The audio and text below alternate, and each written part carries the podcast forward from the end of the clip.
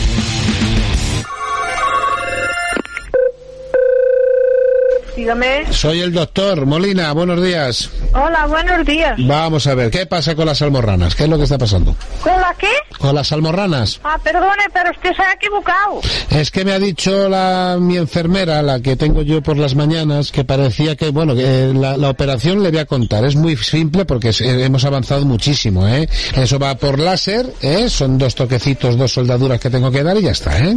Pero yo no soy. Ya, pero que me ha dicho eh, María Ángeles, la enfermera mía, que estaba usted, que no sabía qué día venir. Digo, bueno, pues no se preocupe usted que ya lo, ya, ya se lo Y yo no voy a ir a nada de eso. Ya, pero que yo le digo una cosa, eh, eh, Josefa, usted no se, usted no, Yo no soy Josefa. usted no se preocupe porque es una Yo no operación. soy Josefa. Vamos a ver, el otro día cuando me preguntó usted sobre las almorranas, Pero usted, perdóneme, ¿usted sabe con quién está llamando? vamos a ver, doña, doña, doña Josefa, vamos a ver, vamos No, a si yo no soy Josefa. Vamos a ver, si yo lo que quiero es que usted no tenga miedo, que eso no es nada hoy en día.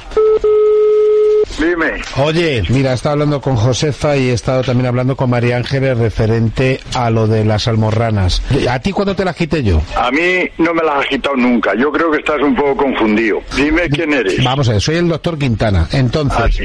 yo es que sabe lo que ocurre. Cuando yo te quité a ti las almorranas, estaba tu cuñado. Sí, sí estaría, sí, porque me acompaña todo. Entonces, ¿qué es lo que ocurre? Lo de las almorranas hoy en día es una cosa que es muy sencillita. Son dos puntos de soldadura con el láser Ya, ya. y eso no Pero hace aquí, falta- oye, Dime, dime, no dime, hace- dime, dime. que para eso no hace falta que me vaya allí. Aquí tenemos herreros que sueldan muy bien y me echan aquí unos pegotes de soldadura y marchando. Pues por eso te digo, si es que estaba hablando con Josefa y estaba Josefa, Sí. yo, a ver si me van a hacer daño, a ver qué-". digo que es un muchacha, está eso ya solucionado.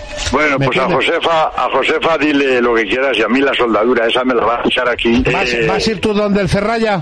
eh, sí, donde los ferrayas, voy ahí. Vete allí que te metan dos toquecitos, dos con dos puntos de soldadura ya está bien. Y ya se De te quitan las almorranas. Pero dime, Escucha, que a ya ver, no escucho más, ya me he cansado. a ver si, a ver si, a ver, a ver si haces una liebre algún día de estos y me acerco. Bueno, vale, yo soy buen cazador, yo las cojo corriendo. Eh, lo que te iba a decir, que sé que las coges al Sí, manotazo. bueno, machote, Venga, da recuerdos a Gonzalo. Vale. Venga, hasta luego. ¿Sí? Oye, ¿Qué? está hablando con Josefa referente a lo de la cita del láser eh, y me está comentando, ¿Eh? espera, que me está- eh, soy el doctor Molina, y me ha dicho que hablará contigo referente a ver que si te viene bien por la mañana o por la tarde.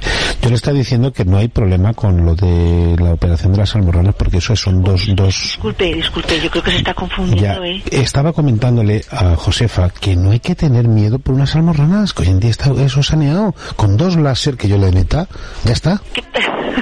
Que, que no conozco a ninguna Josefa, es que no sé a dónde está usted llamando. Pero si me ha dicho ella que, que te ibas a encargar tú Y yo le de... estoy diciendo que no me llamo María Ángeles. Por otra cosa, ¿qué te iba a decir? ¿Vais a venir a lo de la liebre? Sí, cuando quiera usted. Te cuento, es que vamos a hacer en la clínica una liebre con tomate muy rica. Y vamos a hacer unas gachitas. Si te apetece venirte, porque te lo digo, como me habías dicho que no querías comer pan, la gacha sin pánica. Escucha, María Ángeles, ¿qué vas a hacer entonces? Pues voy a comerme con usted las, las gachas. Las gachas, muy ricas, Eh, muy ricas, muy ricas. Estupendas. Feliz día, gracias por tomártelo así. un saludo. Chao, ch- ch- chao, chao, chao, chao, chao, chao.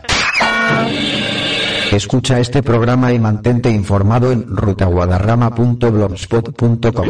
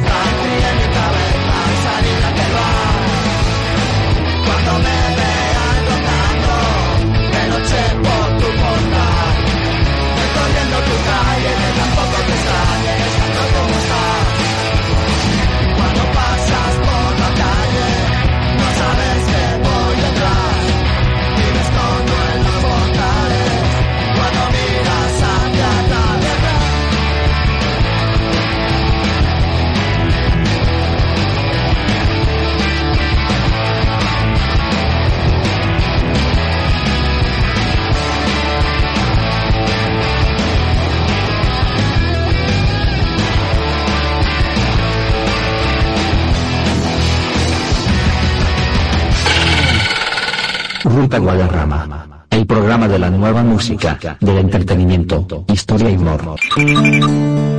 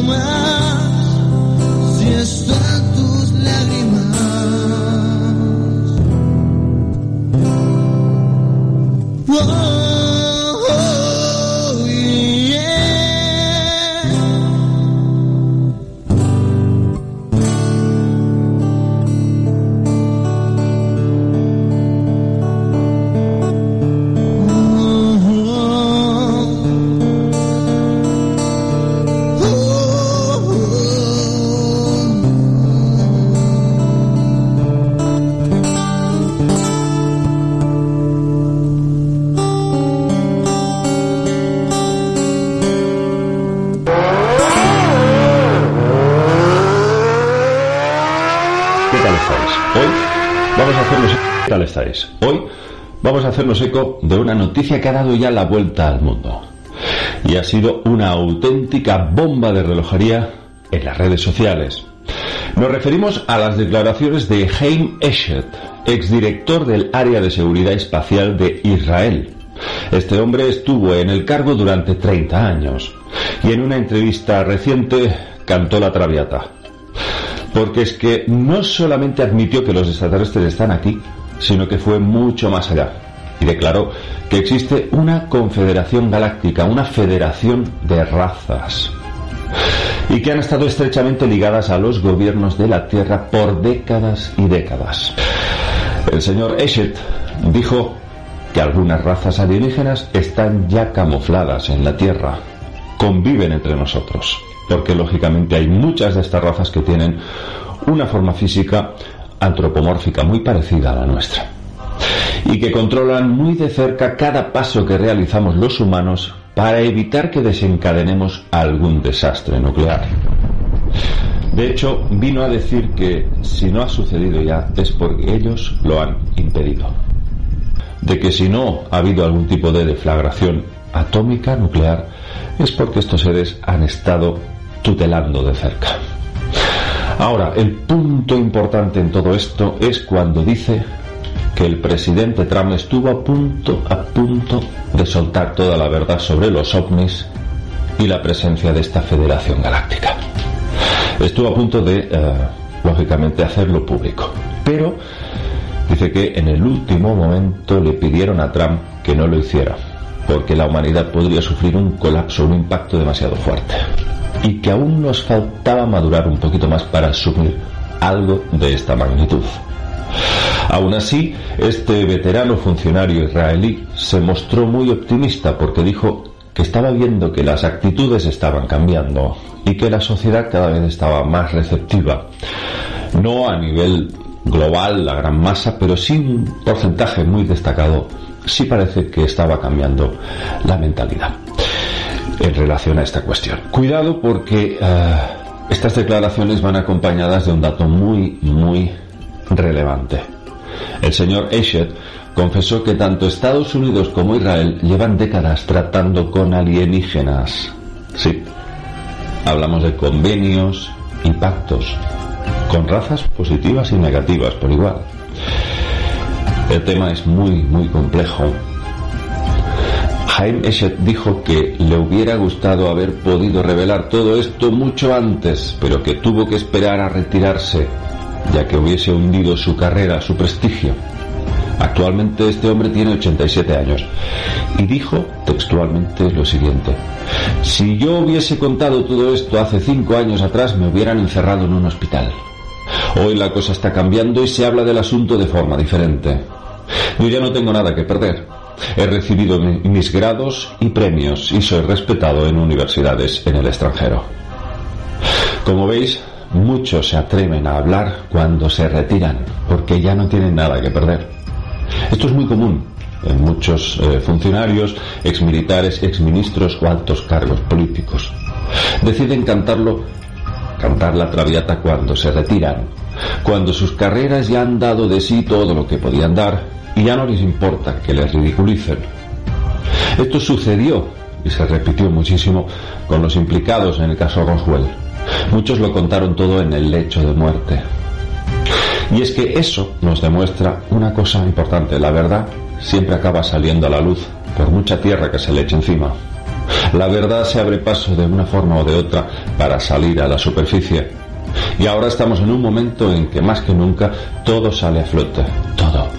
En plena era, era digital y de revolución tecnológica, que la élite la ha desplegado para controlarnos, para esclavizarnos, también se vuelve contra ellos. Y la verdad se abre paso a través de todas las tecnologías y se filtra de formas que antes no sucedía. La gente no se calla. Cada vez salen más y más datos que permanecieron confiscados durante décadas. Y que no se dé cuenta de todo esto es que está en coma profunda. Vamos a ver la fuente de esta noticia. ¿Cuál es la fuente de esta noticia? Del señor Haim Escher. Bueno, pues esto apareció en una entrevista publicada en el periódico israelí Yediot Aharonot, es decir, Ori- originalmente fue publicada en hebreo, pero luego fue traducida al inglés en el diario Jerusalem Post. De ahí se infiltró a la cadena de noticias internacionales, todo propulsado por la cadena estadounidense, la NBC, la NBC. Esta noticia ha tenido un impacto mundial y hemos podido ver innumerables memes, bromas, parodias en muchísimos sitios, a tal punto que incluso en Twitter se detectaron media docena de cuentas de gente que decía ser representante de la Federación Galáctica. Imaginaos la que se lió aquí. Y cómo la gran masa humana, la sociedad, sigue, en su mayoría, tomándose esto a cachondeo. Todo esto motivado principalmente por el primado negativo que han ejercido las élites a través de los más media, un condicionamiento, una campaña de ridiculización de la que solo nos vamos a liberar cuando se ataje de raíz a esta panda de delincuentes que controlan todos estos medios de desinformación. Estábamos convencidos de que Trump conoce perfectamente todo esto y que tiene toda la lógica del mundo sospechar que no solamente lo sabe, sino que tiene contacto con varias razas. A mí personalmente me encaja totalmente lo que ha declarado este señor, Jaime Eschet. Le concedo muchísima credibilidad a sus afirmaciones. Encaja con todo lo que nosotros hemos estado investigando todos estos años, concretamente ya más de 30 años. Creo que todo lo que está pasando actualmente en Estados Unidos tiene que ver con los extraterrestres y tiene que ver con un plan para liberar a la humanidad del yugo de otras razas alienígenas que han mantenido al mundo esclavizado y explotado. Amigos, el universo tiene sus ciclos. Nada dura eternamente, como tampoco es posible que la humanidad vaya a seguir siendo esclavizada eternamente. No, todo es cíclico y nuestro momento para que seamos libres está llegando. Eso, por supuesto, implicará un proceso reactivo de lucha y conflicto muy fuerte. El esfuerzo de resolución siempre es proporcional al grado y magnitud del conflicto. Y en este caso es muy gordo. Como gordo será pues el desenlace. Ya lo veréis. Están preparados los próximos días. Preparados para cualquier cosa. Probablemente nos vamos a enterar de noticias que ni habríamos soñado. Pero todo se va a revelar. Y todas, eh, vamos a decir que la olla podrida se va a abrir. La olla podrida de toda la corrupción, de todo el engaño, de todas las mentiras. Estamos a punto de asistir a algo histórico, amigos. Vamos a dejarlo aquí y, por supuesto, nosotros siempre atamos todo con el asunto extraterrestre porque lo conocemos desde la base. Estad atentos. Un abrazo para todos, amigos. Espero que os haya gustado esta información de hoy. Chao. Agarraba.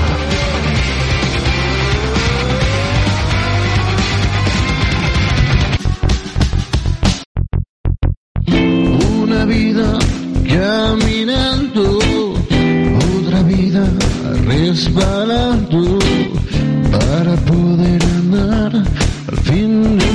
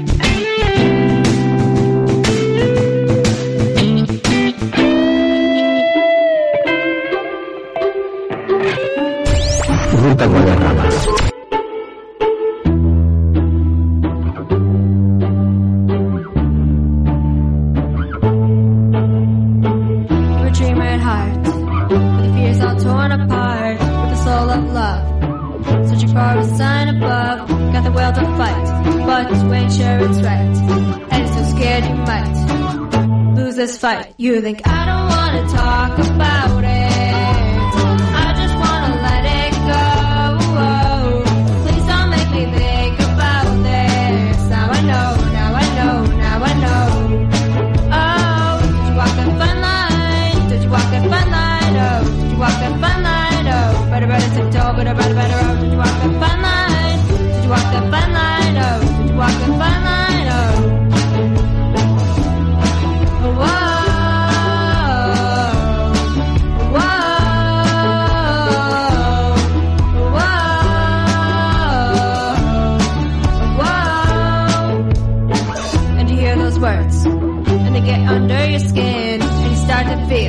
your body trembling. It's a test tonight, and I'll never be right.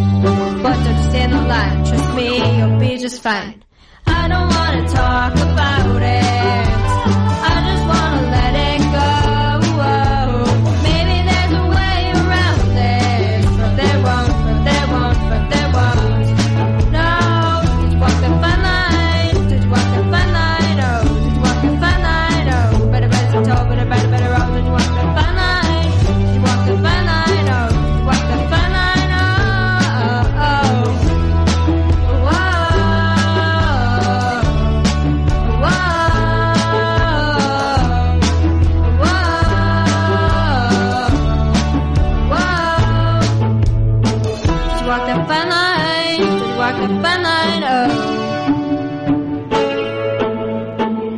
walk the fine line, walk the fine line.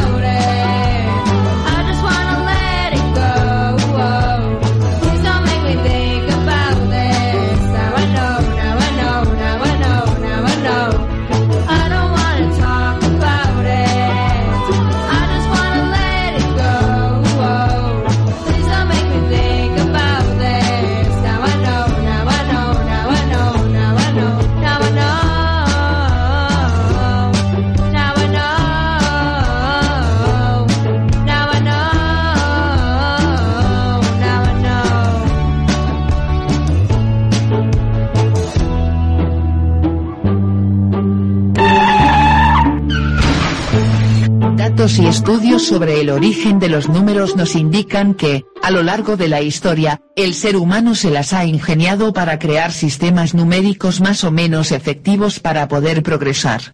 ¿Es más antigua la escritura que la numeración? No hay evidencia documental de escritura hasta el 2200 a.C. De esa fecha son las tablillas de barro cocido halladas en las ciudades babilónicas de Susa y Uruk, hoy la ciudad iraquí de Huarca. No obstante esto, parece que los egipcios se adelantaron en casi un milenio, ya que en tiempos de la primera dinastía este pueblo contaba con un sistema decimal funcional que podía seguir el cómputo de hasta millones de unidades. Se le denomina sistema numeral hierático. Existía una serie de símbolos o signos separados para cada número hasta el 9 y para cada potencia de 10. No obstante, no conocieron el número 0. Así, el número 4 eran cuatro rayitas y el 10 una U invertida. Ello hizo que tuvieran que utilizar más signos que hoy para expresar las mismas cantidades, para escribir apóstrofe 98 apóstrofe ponían 8 rayas y 9 símbolos del número 10. La numeración primitiva no era decimal, no tenía como base la decena. El sistema babilónico, utilizado aproximadamente sobre el 1800 a.C. tenía como referente el número 60, y fue por ello por lo que el cómputo del tiempo se ciñó a esa unidad de medida. Inicialmente, no existía el número 0. Pero fue también la numeración babilónica perfeccionada en el siglo IV a.C., la que creó el concepto y uso del número 0. Podía ponerse al principio, es decir, a la izquierda. También podía ser insertado en medio de una cantidad, en el interior de un número dado, pero curiosamente no podía figurar al final. Hacia el 500 a.C., los griegos utilizaban ya, como números, las letras de su alfabeto. Se denominaba sistema acrofónico o ático. De este modo, la letra A era 1. Este sistema carente de ceros se empleó durante mil años. Los judíos primero y los árabes más tarde lo adaptaron a sus propios alfabetos.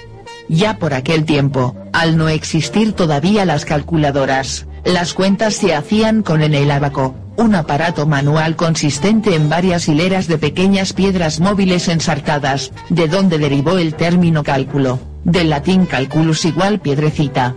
Los romanos mejoraron el sistema numérico introduciendo nuevos números, como por ejemplo el 5, el 50 y el 500, que corresponden a las letras V, L y D respectivamente.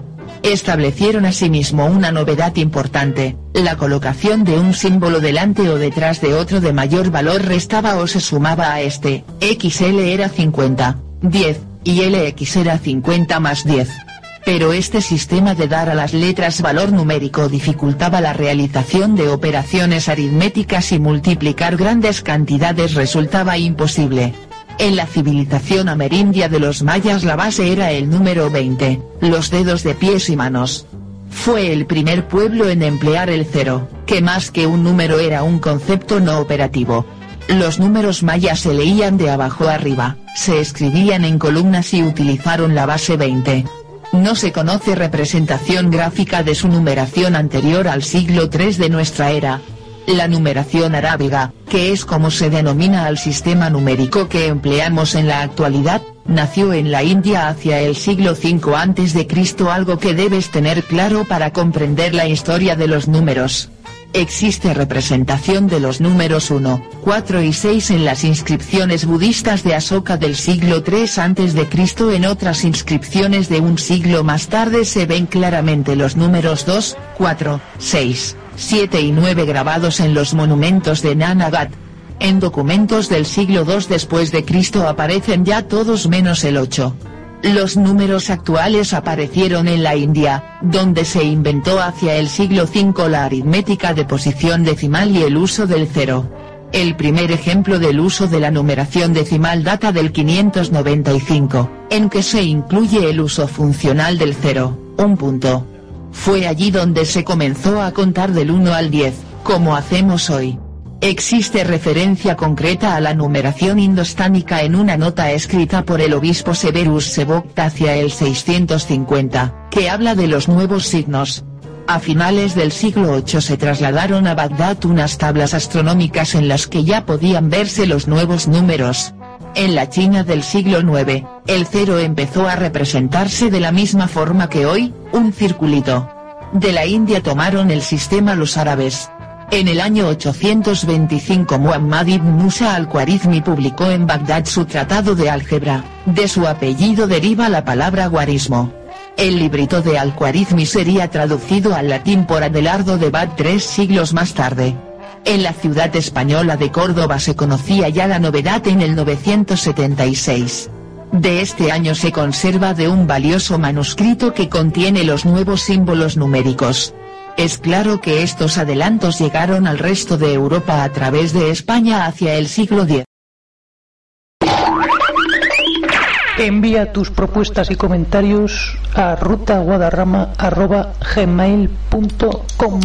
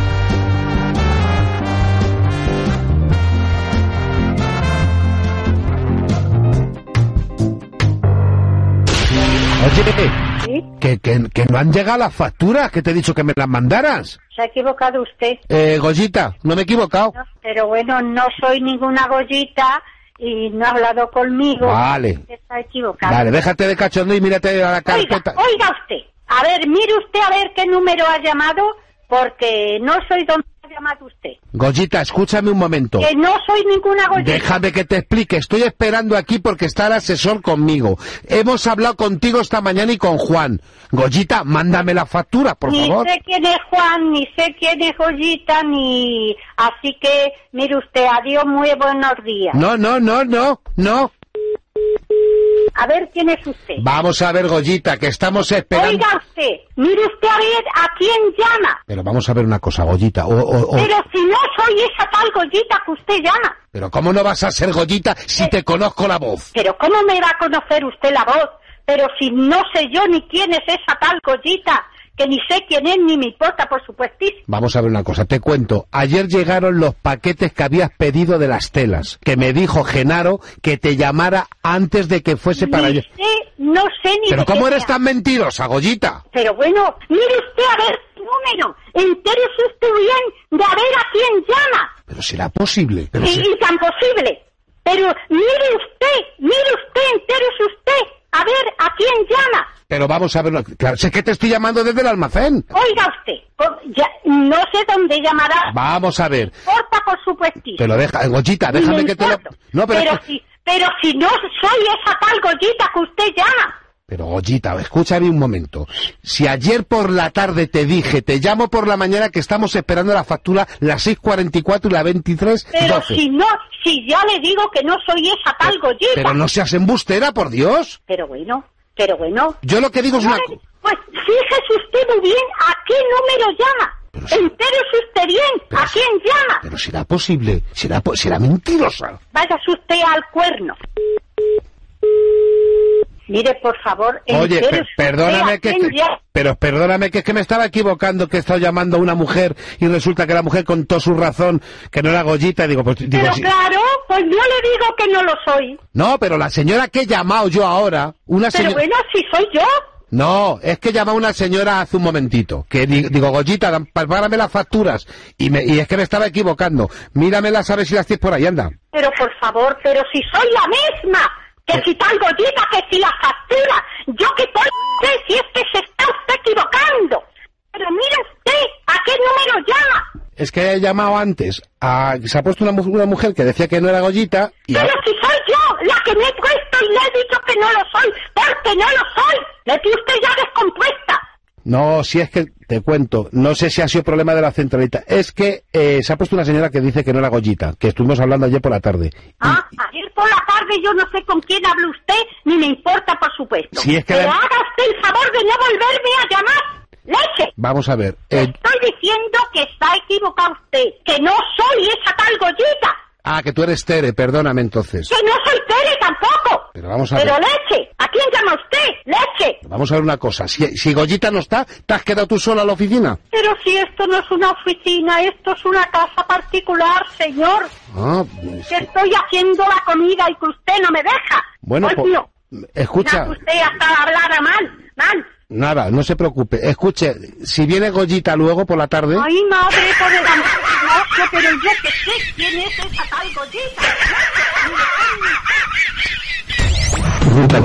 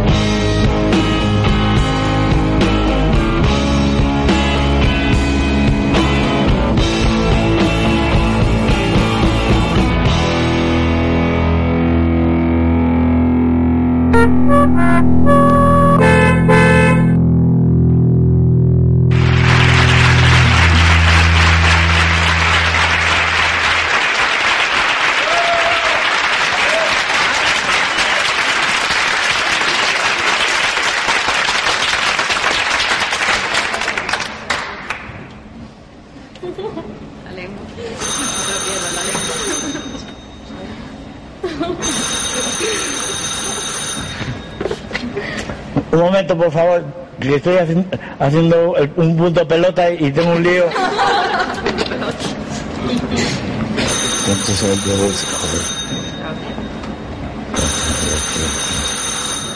Ocho, nueve, diez.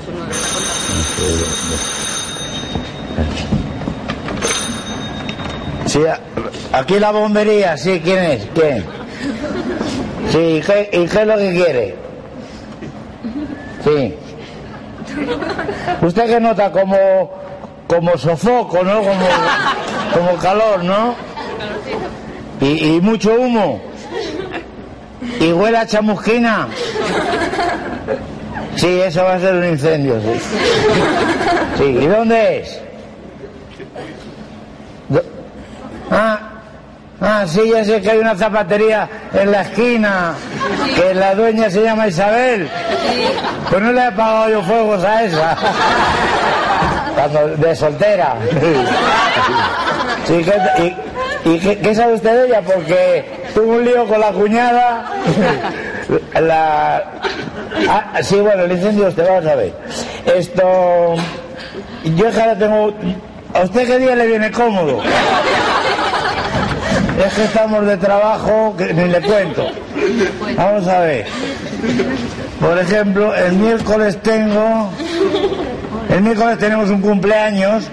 eh, no es que es un viejecito que tiene que apagar la vela si está sin fuelle ya y se la tenemos que apagar nosotros. El, viernes, el sábado, el sábado es fiesta, o sea, sábado nada. El domingo cerramos y el lunes. El lunes a qué hora le va bien? Por la mañana, pero a qué hora más o menos. Sí. Bueno, de todas maneras, si usted tiene que salir, nos deja la llave debajo del felpudo. Eso es. Y ahora una cosa, hasta que lleguemos, usted cada media hora echa un jarrito de agua. Fría, ¿eh? Porque la caliente apaga menos. De acuerdo. Bueno, no se preocupe que vamos. Sí, quédese tranquila. Bueno, adiós. Oh, cada día.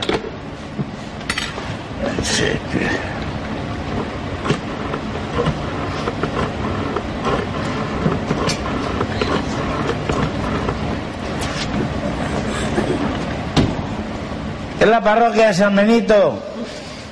¿Está San Benito? Esto. El párroco. ¿Tú, quién eres? Bueno, escúchame. Es- eh, escúchame, monaguillo. ¿Están ahí los, bomberos bautizando al hijo de los bomberos? De uno, ¿cómo va? Al hijo de uno de los bomberos. Sí, que se ponga. El niño no, el bombero, ¿cómo va a poner el niño? ¿Os queda mucho bautizo? Pues hijo, ¿qué cabeza tiene ese niño?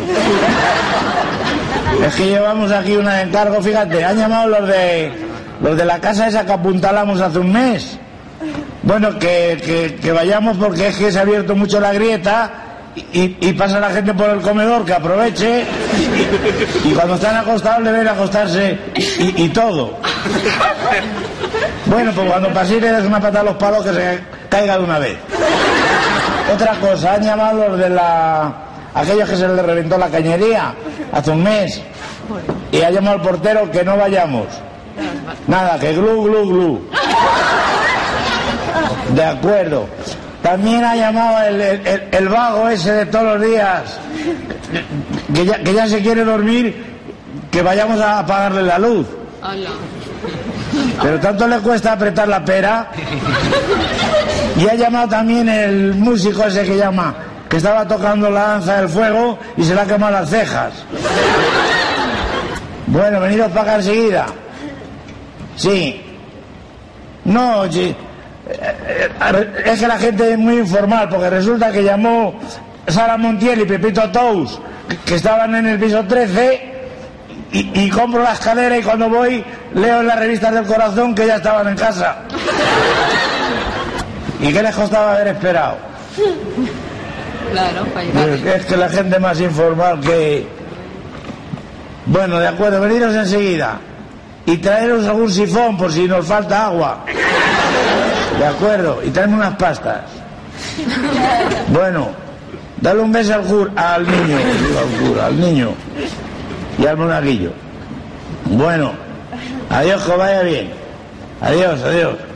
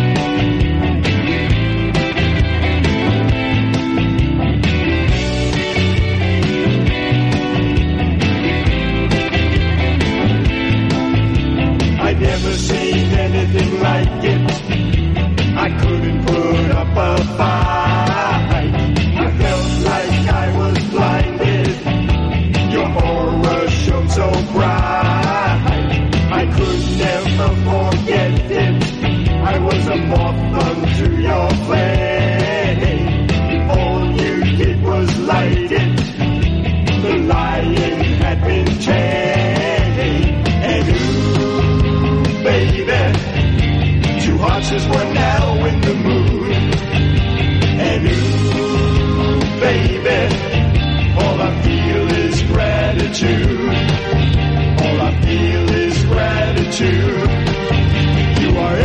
to me that a woman could be.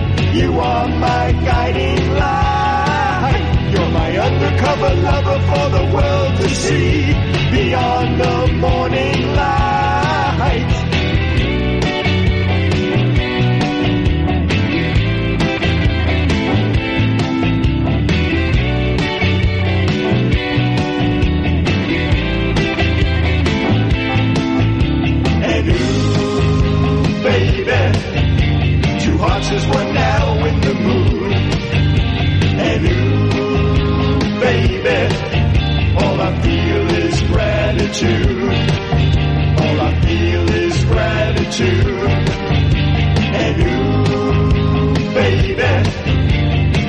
As one now in the. And ooh, baby, all I feel is gratitude. All I feel is gratitude. And ooh, baby, two as one now in the mood. And ooh, baby, Hasta aquí Ruta Guadarrama. Te esperamos la próxima semana.